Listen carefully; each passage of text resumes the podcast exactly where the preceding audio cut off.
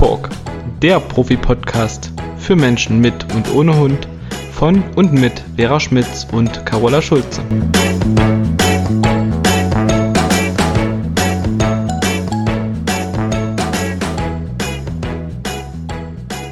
Hallo, einen sonnigen, schönen Tag, liebe Carola.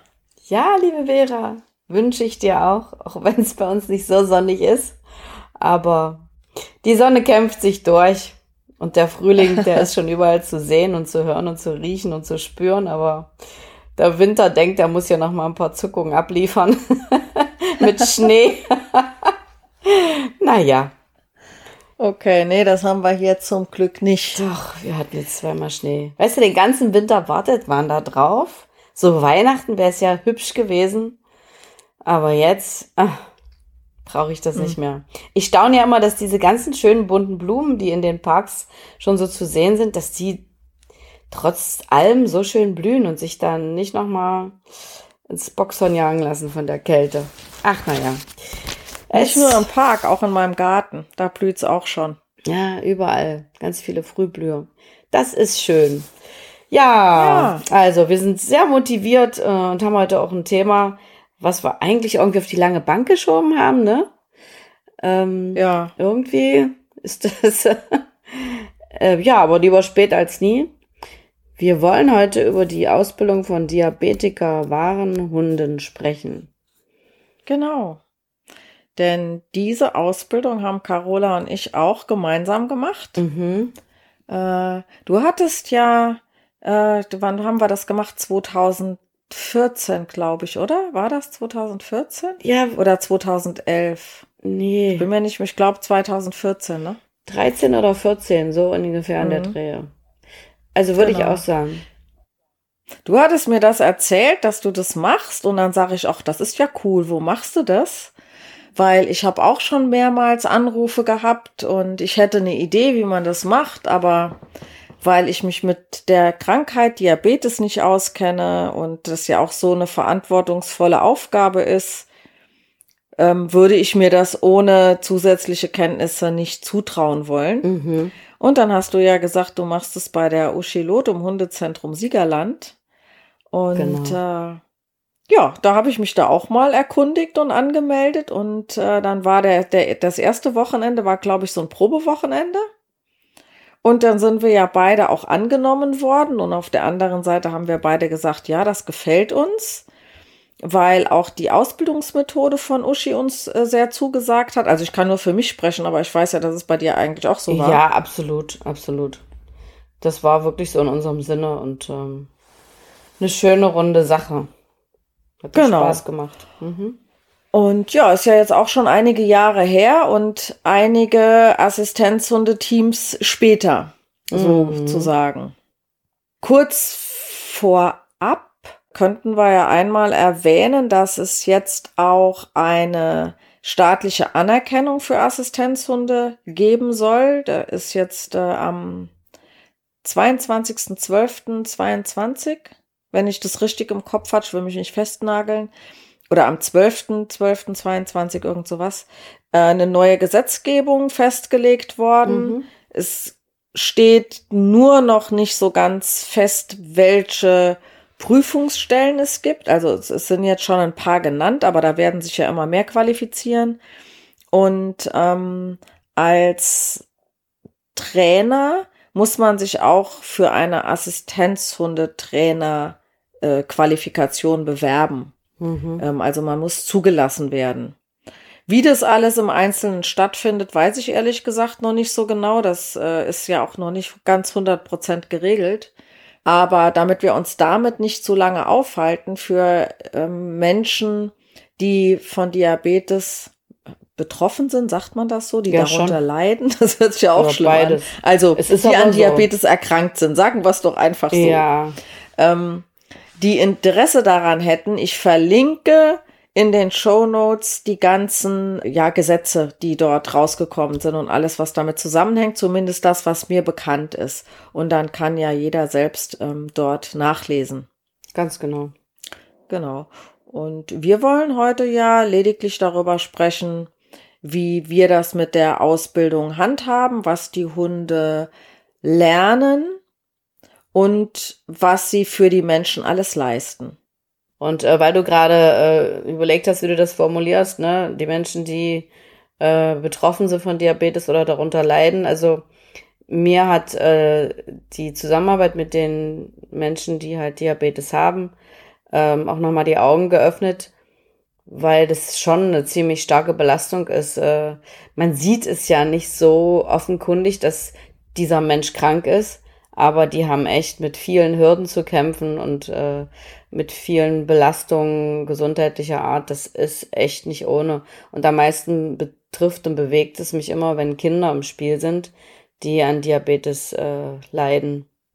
Und ja. ja, da gibt's echt, da könnte man ein Buch mitfüllen, auch wirklich Geschichten, die mir oft an die Nieren gehen, auch weil die Leute ähm, ja, weil das irgendwie so wenig Anerkennung hat. Ne? Also das wird so, immer so ein bisschen abgetan. Wenn jemand blind ist, sieht man das. Wenn jemand im Rollstuhl sitzt, sieht man das offenkundig. Aber beim Diabetiker wird das immer so ein bisschen, finde ich, weggewischt. Ja, ja, weil er nach außen hin gesund ja aussieht. nicht ja erkannt wird und nicht krank aussieht. Genau. Aber es ist halt dann und das darf man auch nicht beschönigen, einfach ähm, lebensbedrohlich, wenn der genau. Blutzuckerwert zu weit runtergeht. Und äh, wenn das zu häufig passiert, dann leiden die Organe auch drunter. Und wenn die auch zu häufig im Überzucker sind, weil das hat man ja auch hin und wieder, dass Menschen so eine Angst vor der Unterzuckerung haben, dass die sich also eher in den oberen Bereichen des Blutzuckerwertes aufhalten. Das ist aber auf Dauer auch nicht gut, weil die Organe darunter ja auch leiden. Mhm. So sieht's aus.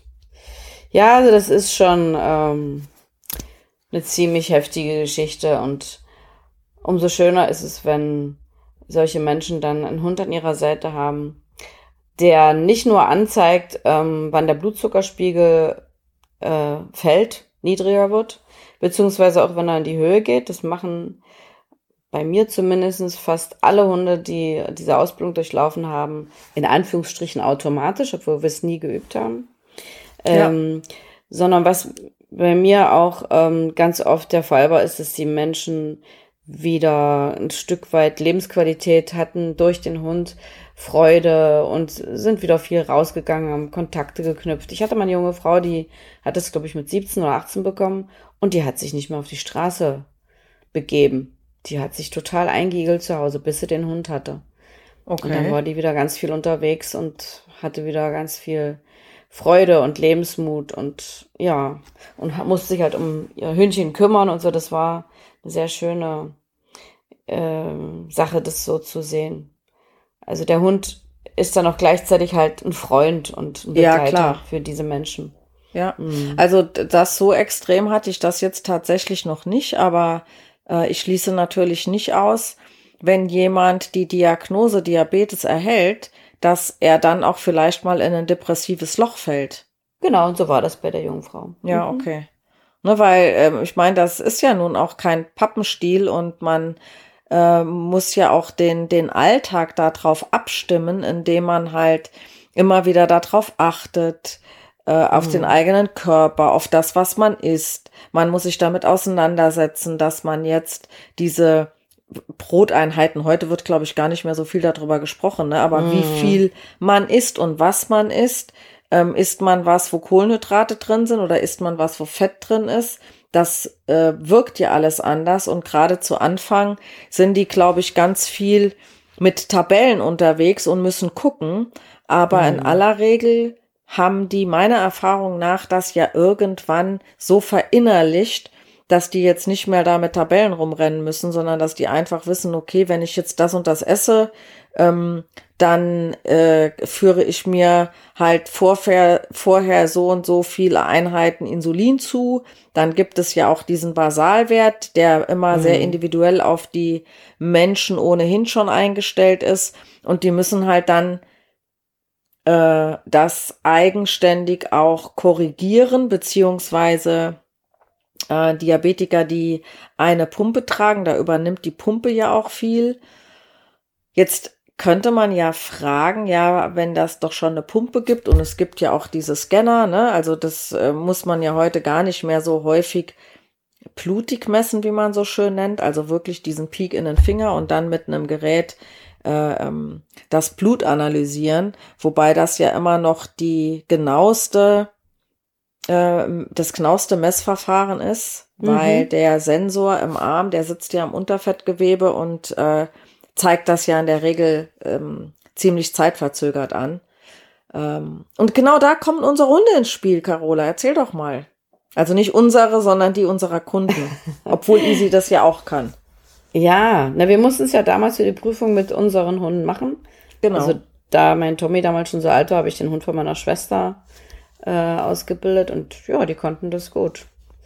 Und ähm, genau, also es ist immer wieder erstaunlich, dass die Hunde tatsächlich äh, in der Regel schon dann anzeigen, wenn sie gut ausgebildet sind, äh, bevor das Messgerät ähm, den entsprechenden Wert anzeigt, beziehungsweise gibt es jetzt diese Messgeräte, wo man dann sieht, es geht ein Pfeil nach unten beziehungsweise nach oben, der Wert ist noch im Normalbereich und äh, dann zeigt der Hund schon an, dass, dass da bald der Blutzuckerspiegel in den Keller geht. Und dann sind die Menschen immer oft ein bisschen irritiert, unsere Diabetikerkunden, weil die denken, hä, wieso kratzt der jetzt hier an mir und zeigt mir, ich hätte eine Unterzuckerung, dabei sind noch normale Werte. Und wir sagen dann immer, ne, miss in 10 bis 15 Minuten nochmal und es stimmt also in der Regel immer.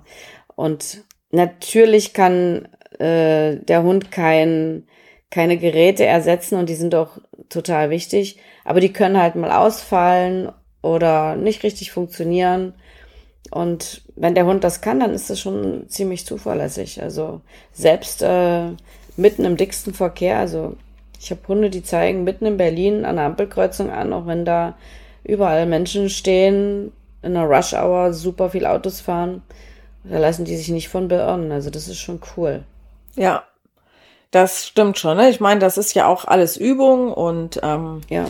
wir fangen ja zu Anfang auch damit an, dass wir das mit ähm, erstellten Proben machen, weil man kann ja nicht nur üben, wenn der Mensch tatsächlich in der Unterzuckerung ist, weil das sollte man ja wirklich vermeiden.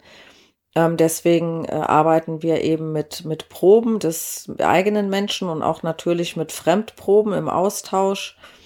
Das, also meine Erfahrung ist, je früher man mit einem Hund anfängt, ne, also wenn man schon mit einem Welpen anfängt, die schnallen das ja direkt. Ich habe gerade neulich wieder ein neues Team in Ausbildung gehabt, Mini aussieht, zwölf Wochen alt, total mhm. knuffig. Die hat das sehr schnell geschnallt bei der Ankonditionierung und wir hatten noch gar nicht den zweiten Termin, sondern die Hündin ist so gut und das Frauchen auch, dass die jetzt schon so weit sind, innerhalb von, ich glaube, drei Wochen, dass die die Proben komplett versteckt und die ist auch nicht mehr auf dem Boden. Also wir können mhm. ja jetzt mhm. hier nicht alle einzelnen Schritte, aber es fängt natürlich wie beim Lernen immer von einfach zu schwierig an. Mhm. Und der habe ich jetzt schon mal gesagt, na ja, du kannst jetzt mal gucken, dass das nicht mehr so abwartend aussieht, ne? Verhalte mhm. dich mal ganz normal, dass die nicht mehr mitkriegt, dass da irgendwas im Busch ist und gleich geübt wird, weil eine echte Hypo, die kündigt sich vorher auch nicht an und sagt, ja, wir stellen schon mal die Leckerli bereit, nehmen schon mal den Klicker ja. in die Hand und setzen uns einen Meter weiter weg vom Tisch hin und warten, dass du zu mir kommst. Ganz genau. Und ich glaube, das ist auch die größte Herausforderung im Training, dass man äh, genau darauf achtet, dass keine Rituale sich einschleichen, an denen der Hund ganz genau erkennt, äh, so jetzt ist Übungssituation. Weil die Hunde sollen ja von sich aus anzeigen. Das heißt, äh, sobald die den Geruch irgendwie wahrnehmen, müssen die on sein und äh, anfangen, ihren Menschen zu warnen und zu unterstützen. Und deswegen ist es eine große Herausforderung, das so zu üben, dass es der Hund möglichst nicht bemerkt, dass es eine Übungssituation ist. Aber das ist nicht einfach, weil die Hunde, wir haben es ja schon so oft besprochen, uns dermaßen gut kennen und durchschauen. die äh, haben dann schon im Kopf oder ja, merken genau. dann schon, okay, jetzt, jetzt wird gleich geübt. Ja. Äh, ich habe gerade, also gestern war auch noch mal ein Team da mit einem äh, mm. altdeutschen Schäferhund, altdeutscher Hütehund. Mhm. Und ähm, die hat selber schon so ein bisschen auf eigene Kappe vorher was gemacht. Die kam zu, ich glaube, die war jetzt das dritte Mal da. Also das dritte Mal äh, nach dem Kennenlernen. Mhm. Und ähm, der Hund ist aber trotzdem tough. Sie hat jetzt ein Thema, äh, also kurz zur Erklärung.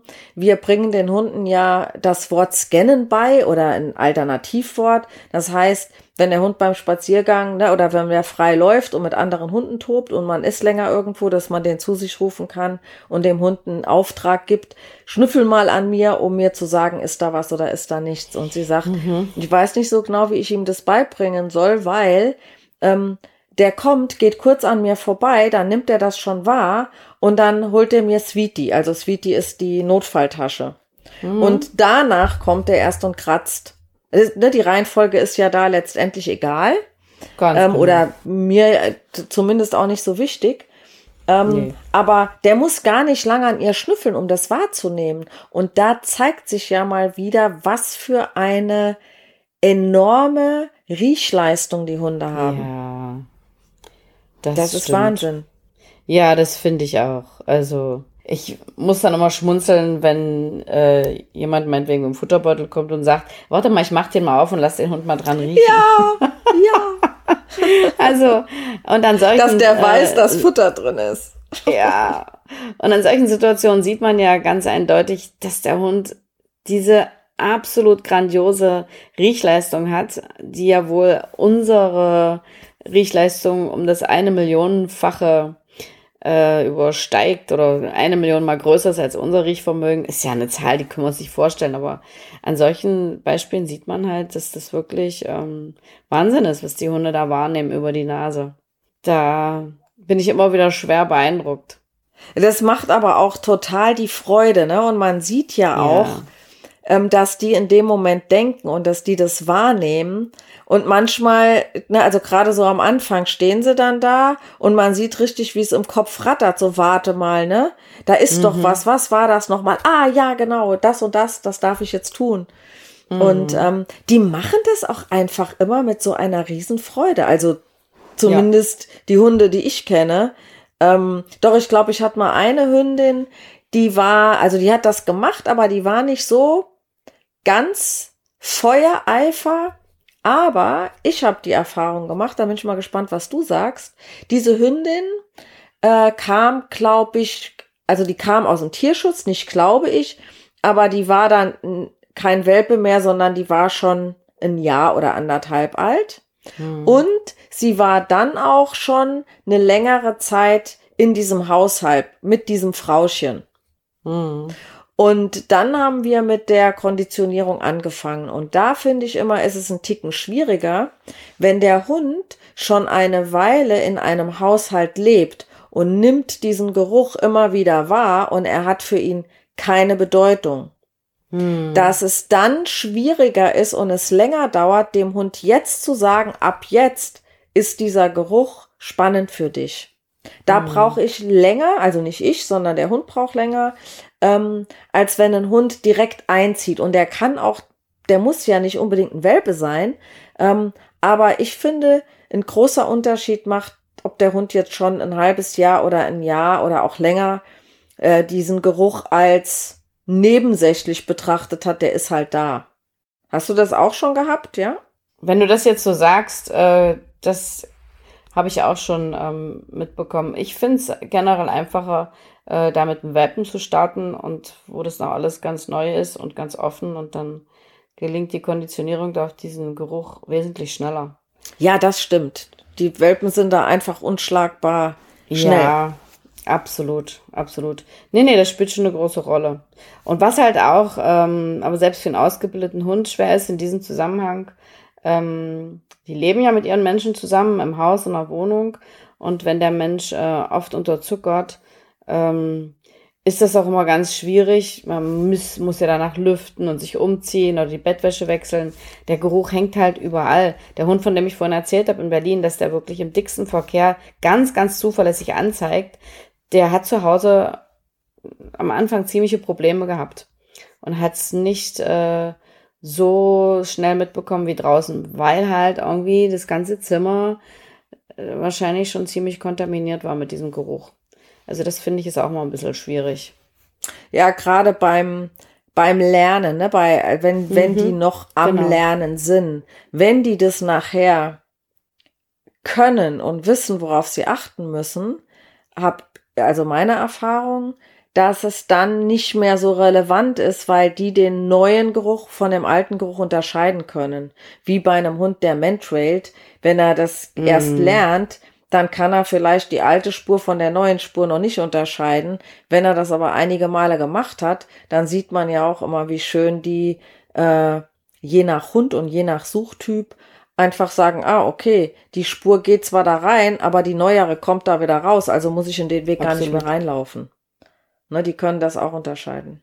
Also die Hunde erkennen äh, natürlich nicht nur am Geruch, dass der Mensch bald unter oder auch überzuckert ist, sondern da er seinen Menschen sehr gut lesen kann und genau studiert hat, erkennt er auch an vielen anderen Signalen, dass es äh, halt zu einer Über- oder Unterzuckerung kommt, die wir vielleicht gar nicht so wahrnehmen als Menschen, aber ein Hund sieht es wirklich äh, und bemerkt das und kann dann auch neben dem Geruch an diesen anderen Signalen noch festmachen, dass es gleich losgeht und dem Menschen dann entsprechend helfen. Also das ist immer wieder beeindruckend, wie cool unsere Vierbeiner das machen, finde ich. Ja, also ähm, beeindruckend ist ja, dass manche Menschen, je nachdem, wie weit die in der Unterzuckerung runtergehen, ähm, auch mal ein bisschen zickig reagieren, ne?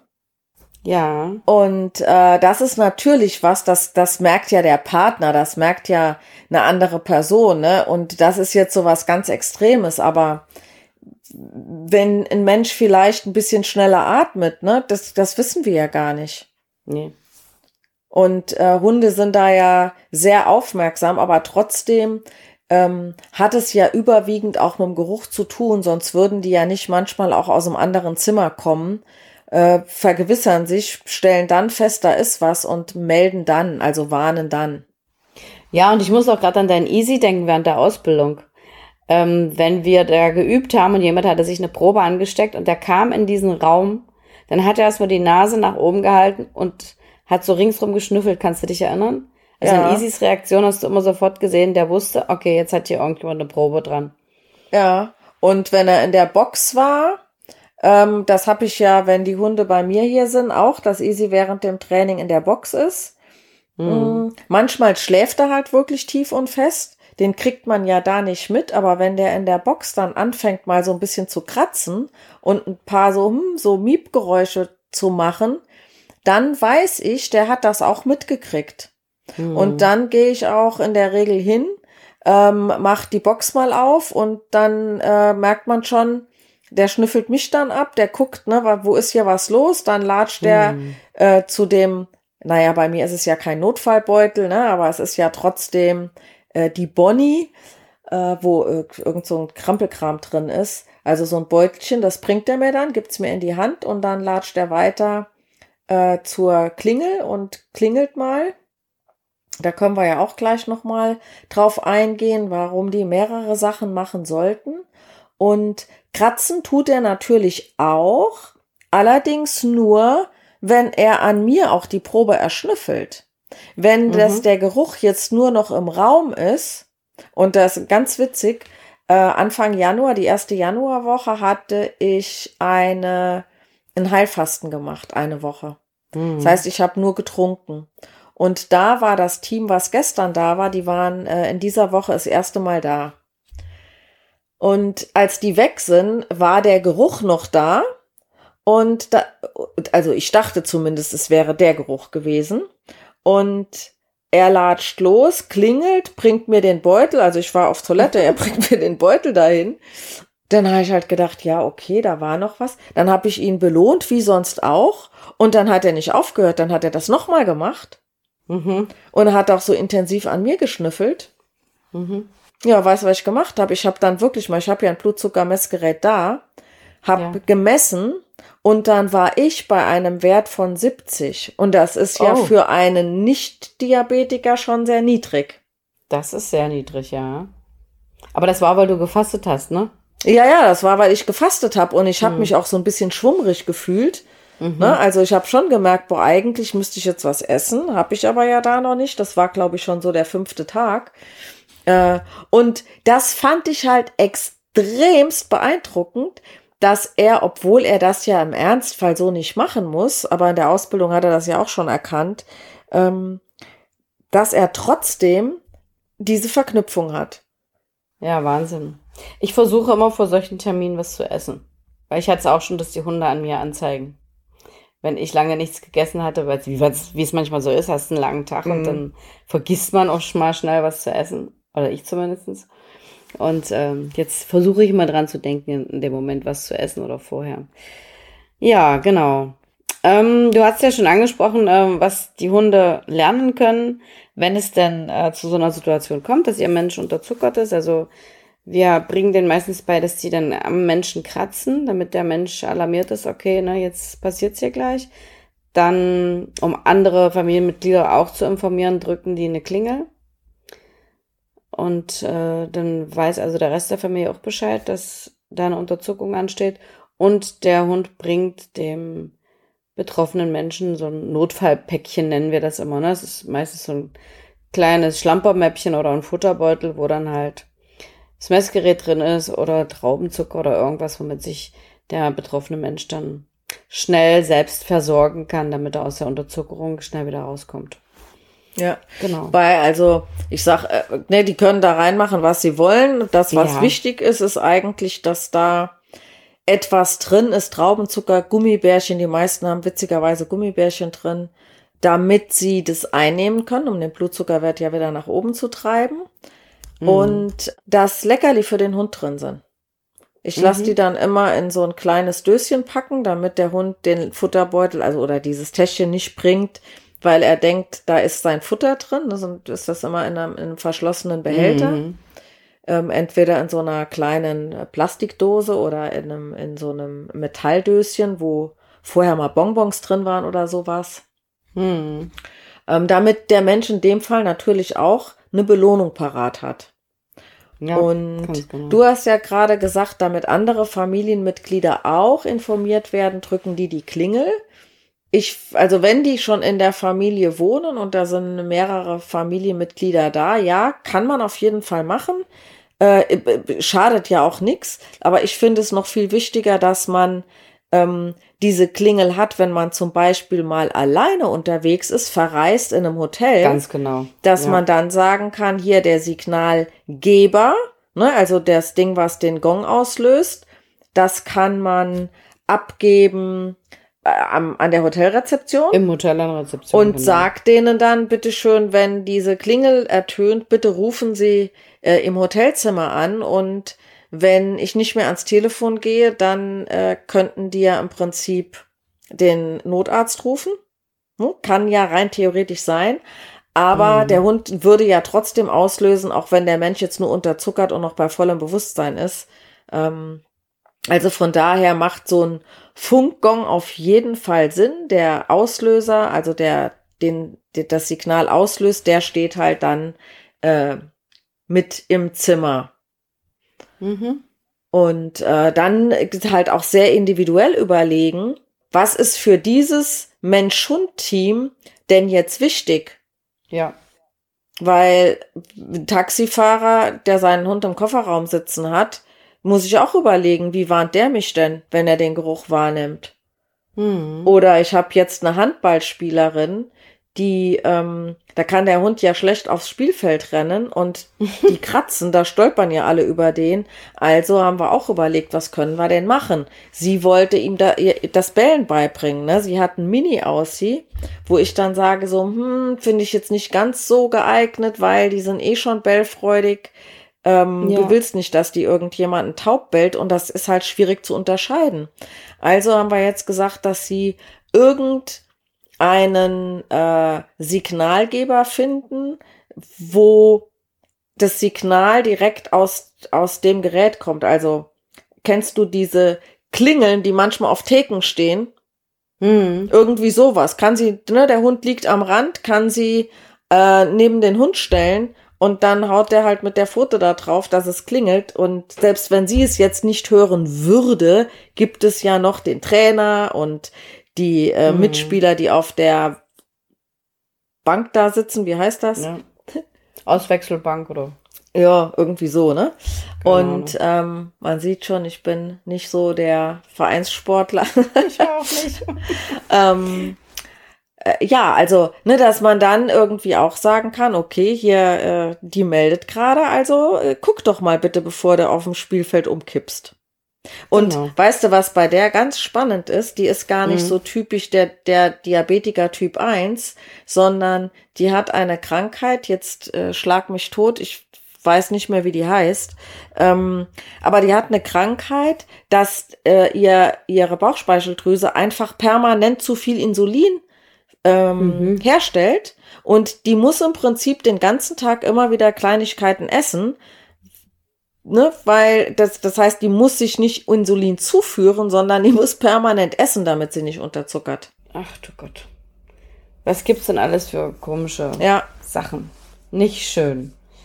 Nee. Ja, also es ist halt immer sehr individuell, ne? Und äh, wir gucken da bei jedem Menschen und Team genau hin. Und mit der Klingel hatte ich auch schon, dass es im gleichen Haus beim Nachbarn dann stand, die Klingel. Genau.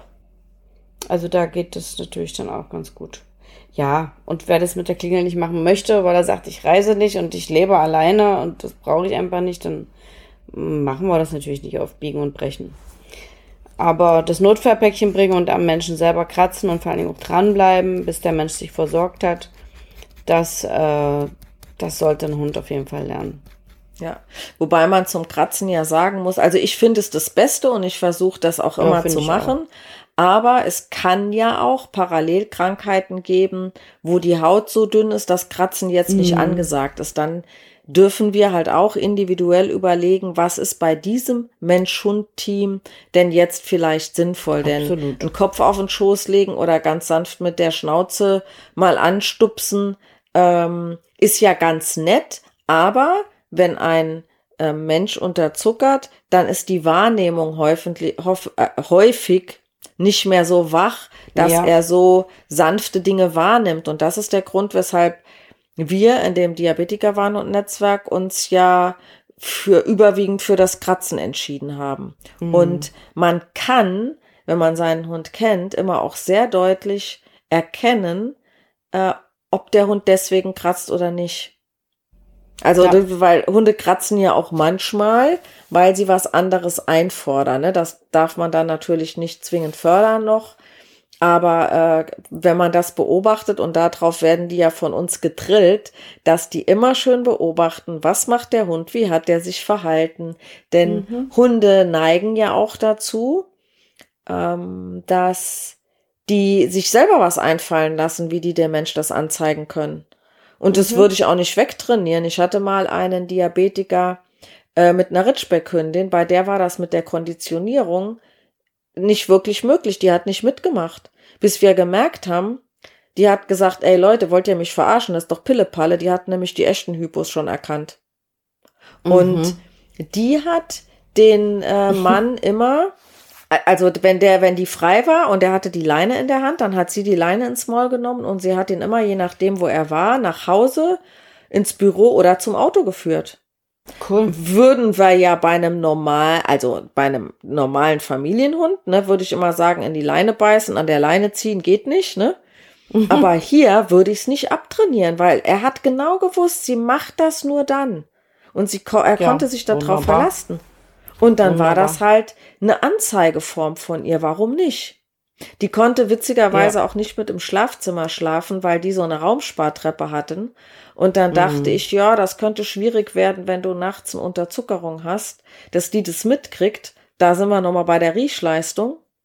Ähm, die hat unten geschlafen und die hat irgendwann nachts mal gebellt und dann hat ihre Frau ihren Mann geweckt und sagt, dein Hund bellt. Und als sie ihn geweckt hat, hat er gemerkt, dass er unterzuckert ist. Also das heißt, die hat das, trotz dass die auf einer anderen Etage geschlafen hat, hat die das wahrgenommen. Aber die beiden waren auch echt so, die waren ganz eng miteinander, die war immer mit dem mhm. auf der mhm. Arbeit. Ja, ähm, leider ist diese Ritschbeck-Hündin sehr früh gestorben. Echt? Oh, mhm. das ist ja tragisch. Die ist leider nicht alt geworden, ja. Ach, blöd. Ja, ich hatte auch mal einen Hund, der hat nicht gekratzt. Oder ich glaube, das Mädchen wollte das auch nicht, wie du schon sagst, das ist ja manchmal unangenehm. Das war so ein Labradudel und der war dann noch immer, ja, der war nicht zimperlich beim Kratzen. Und ähm, dann hat er von sich aus angeboten, äh, dass er in ihre Sachen reingreift und dann hat er wirklich vorsichtig gemacht, an ihren Sachen so zuppelte mit den Zähnen. Ja, okay. Also er hat tatsächlich ein bisschen dran gezogen, ne? Und das haben wir dann einfach äh, verstärkt und dann war das halt statt Kratzen für das Mädchen auf jeden Fall die bessere Variante. Das war auch so ein kleines, zartes Mäuschen und die fand das mit dem Kratzen blöd. Und der fand Kratzen klasse, aber das tat dann halt weh. ja. Wenn die nicht so ganz sanft sind, dann ist das schon auch unangenehm, wenn die kratzen. Ja. Und man kann den Hund auch dazu bringen, dass er das sanfter macht. Das ist auch ähm, sicherlich möglich, aber wenn sich dann der Mensch und in dem Fall das kleine Mädchen da so sperrt und die wollte das partout nicht, äh, da muss man sich halt was anderes einfallen lassen. Aber äh, apropos einfallen lassen, mir fällt gerade eine ganz süße Geschichte ein von einer Hündin, die ich mal äh, im Training hatte. Wir hatten ja von drüber gesprochen, ne, wie sehr uns die Hunde beobachten und wie sehr die alles kennen und die Abläufe und die Rituale. Und äh, die junge Frau hat ähm, quasi bei ihren Eltern ein Zimmer gehabt und da war ein Bad dran. Und dann ist sie jeden Abend ins Bad gegangen, hat sich die Zähne geputzt und geduscht und was man abends so macht. Und danach hat sie sich aufs Bett gesetzt, hat nochmal ihren Blutzuckerspiegel gemessen und dann hat sie geschlafen. Und die Hündin lag gegenüber vom Bett immer auf ihrer Decke. Und es war so süß. Eines Tages kommt sie aus dem Bad raus. Also wir waren da auch schon im fortgeschrittenen Stadion, Stadium und die Hund, Hündin konnte das schon ziemlich gut. Und die Hündin lag auf ihrem Körbchen und guckte sie ganz erwartungsvoll an. Und dann hatte die in der Zwischenzeit, wo sie im Bad war, ihr das Messgerät schon mal aufs Kopfkissen gelegt. Und das hat die von da an jeden Abend gemacht, ohne dass wir das ihr beigebracht haben. Aber die hat beobachtet, okay, sie nimmt sich jeden Abend das Messgerät und misst nochmal, dann hat die der das schon bereitgelegt. Und dann hat sie wirklich beobachtet, wie sie dann den Messvorgang durchführt und dann hat sie geschlafen. Das fand ich voll süß. Ja, sie war das, so goldig. Ja, das ist, ja. das ist schon erstaunlich, was die sich teilweise so über Beobachtungslernen ja. auch äh, selbst beibringen, ne? Das, das war, ist, ach ja, ja, also wirklich schön. Und so eine kleinen süßen Erlebnisse haben wir öfter mal in solchen, äh, mit solchen Hunden. Ja, das ist voll schön. Und da siehst du auch mal, wie, wie sehr die, ähm, wie da denen das Spaß macht, ne? Weil ich finde immer, dass man sehr wohl, und das haben wir vorhin auch schon mal besprochen, sehr deutlich auch merkt, dass die Hunde da irgendwie so, ja, stolz ist ein Hund nicht, aber ähm, wie soll ich denn das nennen? Also du merkst, dass sie das toll finden, dass sie mhm. da so eingebunden werden und eine Aufgabe haben. Ja. Das merkt man einfach irgendwie, finde ich. Also was, was ich teilweise ein bisschen schwierig finde, wenn man denen ja das Kratzen beibringt, dass die das unterwegs auch machen, ne? Weil wer ist ja schwierig? Der Mensch geht und der Hund merkt was und der soll jetzt kratzen, da müsste er ja eigentlich auf drei Beinen hinterher hüpfen. Äh, da hm. darf man dann noch mal überlegen. Also entweder beobachtet man seinen Hund sehr doll oder man man kann auch hier noch mal überlegen, äh, welche andere Form kann ich noch beibringen. Ne, die meisten Hunde werden ja dann ein bisschen unruhig und äh, die meisten ja. Kunden erkennen das dann auch und sagen, hm, ich guck mal auf mein, meinen, äh, ja, auf, also auf das Messgerät, beziehungsweise viele haben das ja schon im Handy drin, ne? Ähm, hm. Und sind dann auf jeden Fall schon mal so ein bisschen vorbereitet, dass es eventuell auch losgehen könnte. Genau. Ja, du, wir haben ja jetzt auch schon wieder eine ganze Weile äh, darüber ja. geredet, aber was ich noch gerne äh, hier mitteilen würde, ähm, also das eine sind ja die Assistenzhundleistungen, die die bringen. Aber wenn man eine Prüfung machen möchte, ist halt auch ganz, ganz wichtig zu wissen, dass da hier der super wohlerzogene äh, Hund auch sein sollte. Das heißt, eine gute Leinenführigkeit, ähm, keine Probleme bei Hundebegegnungen, genau. ähm, bleiben. Also dieses ganze Grundgehorsam, was man so hat, wird mhm. ja in den Prüfungen auch mit abgeprüft. Und, und das ist ja auch richtig so. Ich meine, der Hund muss sich an der Öffentlichkeit, wenn er so ein Assistenzhund ja. ist, unauffällig bewegen, darf niemand belästigen, genau. muss entspannt an der Seite seines Menschen unterwegs sein, überall mit hingenommen werden können. Also das ist ein ganz, ganz wichtiger Aspekt auch bei dieser Ausbildung, finde ja. ich. Ich habe äh, zwei Teams gehabt, die sind ja in der Zwischenzeit äh, ähm, von unserem Netzwerk auch geprüft worden. Ähm, die haben beide junge Hündinnen und die sind echt, also die haben das schon relativ früh immer angezeigt. Also ich weiß, wir hatten in der Ausbildung ja gelernt, dass das erst ähm, ab einem Wert von, von 80 oder so sein soll. Und mhm. die haben aber ihre Hunde so gut gekannt und dadurch, dass die schon wenn der abgesunken ist, ähm, häufig noch über 100 waren, dann haben die einfach eine Kleinigkeit gegessen und ähm, die eine, die war dann irgendwann mal bei ihrem Diabetologen und dann macht der so eine Langzeitauswertung und dann mhm. sagt sie, äh, in dieser Langzeitauswertung, ich glaube, das ging über drei Monate, war sie bei einem Prozent äh, Hypos Sie sagt, so niedrigen Wert hatte sie noch nie und der Arzt hätte sich dann auch total gewundert, weil die Hündin, dadurch, dass die so früh mal angezeigt hat, einfach verhindert hat, dass sie so weit runterkommt. Und wenn man sich mhm. ja gut mit sich und seinem Körper und mit den Einstellen auskennt, dann kann man das ja sehr wohl ähm, nach oben und unten regulieren. Ja, genau das hat mir auch neulich eine Diabetikerin erzählt, die bei mir äh, ist. Äh, die Ärztin hat zu ihr gesagt, so eine Top-Werte hattest du das letzte Mal, als du zwölf Jahre alt warst. Und ich glaube, die ist inzwischen Mitte, Ende 20. Auch wieder, weil der Hund das so zuverlässig und so zeitig anzeigt, dass sie gar nicht mehr in diese Unterzuckerung reinkommt. Und da hat sich die Ärztin mit ihr zusammen auch sehr gefreut. Mhm. Voll cool. Ja, das ist, es macht einfach, es macht einfach Freude und äh, ja. ja, mal sehen, wenn das jetzt mit diesen neuen Gesetz, was da alles erwartet wird, äh, mhm. äh, was ein Trainer nachweisen muss. Also man kann das ja schon nachlesen. Ich äh, weiß es aber im Einzelnen noch nicht. Das ist jetzt erst seit, seit kurzem, ähm, ja, kann man es äh, bei dem Amt für äh, Sozi Soziales, oh, Gesundheit und Sozial, wie heißt das nochmal? Ich weiß es jetzt gerade nicht. Meine Güte, was sollen unsere Zuhörer und Hörerinnen nur von uns denken, ne? Äh, aber mh, mm, ja. Keine so ist Ahnung. es halt. Ich, ich stelle ja die Links rein. Ja. Ähm, genau, auf es jeden Fall so muss man Ämter, sich ja als Trainer dafür qualifizieren. Ähm, die Prüfungsstellen müssen sich qualifizieren und ja, mal sehen, wie das dann halt in Zukunft weitergeht. Ich meine, ich finde es gut, dass das so ist aber man muss dann halt auch sehen, also es, es werden dann halt nicht mehr so viele äh, Trainer, schätze ich mal, geben. Und ich glaube, es wird auch ein bisschen erschwert, weil ähm, ja auch nochmal diese jährlichen Gesundheitsprüfungen dazukommen und so weiter. Ich hoffe mhm. nur, dass die einen Unterschied machen, weil ein Diabetiker war ein Hund, der, äh, ich sag jetzt mal, drei Beine hat, ne, der kann seinen Job machen.